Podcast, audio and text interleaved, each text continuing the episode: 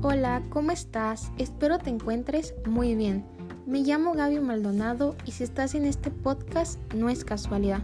El tema que hoy voy a hablar es Soy joven, follower de Jesús. Bueno, primero lo primero, ¿qué es ser un follower en la actualidad? Creo que todos utilizamos las redes sociales y las conocemos, ya que es parte de nuestro día a día.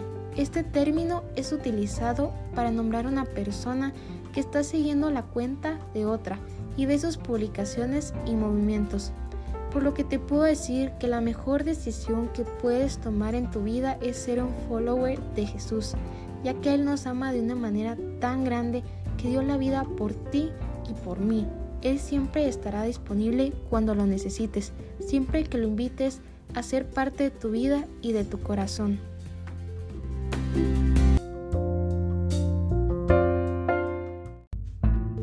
Jesús nos invita a seguirle, nos está proponiendo un camino a vivir plenamente con Él.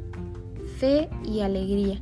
Asume la educación como una propuesta de evangelización pues pretende transmitir a todos los que forman parte del movimiento la buena noticia de un Dios que se reveló en Jesús como un Padre de misericordia. Aunque muchas veces no te das cuenta, Él está al lado tuyo y conoce tus miedos y aflicciones. La oración es el medio de comunicación más fuerte que tenemos para estar con Él. Cuéntale y pide lo que necesites. Como jóvenes pensamos que es mejor guardar los problemas, por miedo a que la sociedad nos juzgue y nos critique. Pero no nos damos cuenta que nos hundimos y no vemos la salida.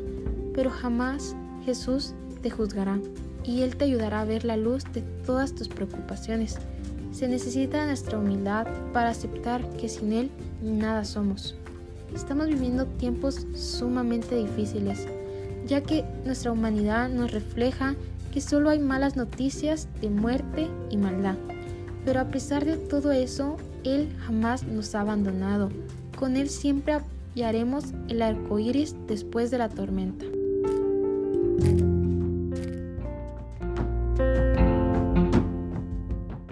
Nuevas tendencias, las nuevas modas hacen que los jóvenes pongan su mirada a lo que el mundo les ofrece, ignorando que Jesús quiere ser su amigo y quiere que lo sigas. Es necesario que te des cuenta que Dios te ama, que necesitas pedirle mucha sabiduría para no contaminarte en este mundo. Dios puede hacer posible lo imposible, pero es necesario que tú lo creas. A veces buscamos la felicidad en personas y en lugares incorrectos. Debemos aprender a diferenciar qué es bueno y qué es malo, aprender si esa amistad nos genera cosas buenas o en realidad nos está haciendo caer en lo mal. Los jóvenes están a tantas puertas del mundo, creyendo que los llenarán y les dejarán felicidad, pero en realidad siempre dejará un vacío lo que no es de Dios.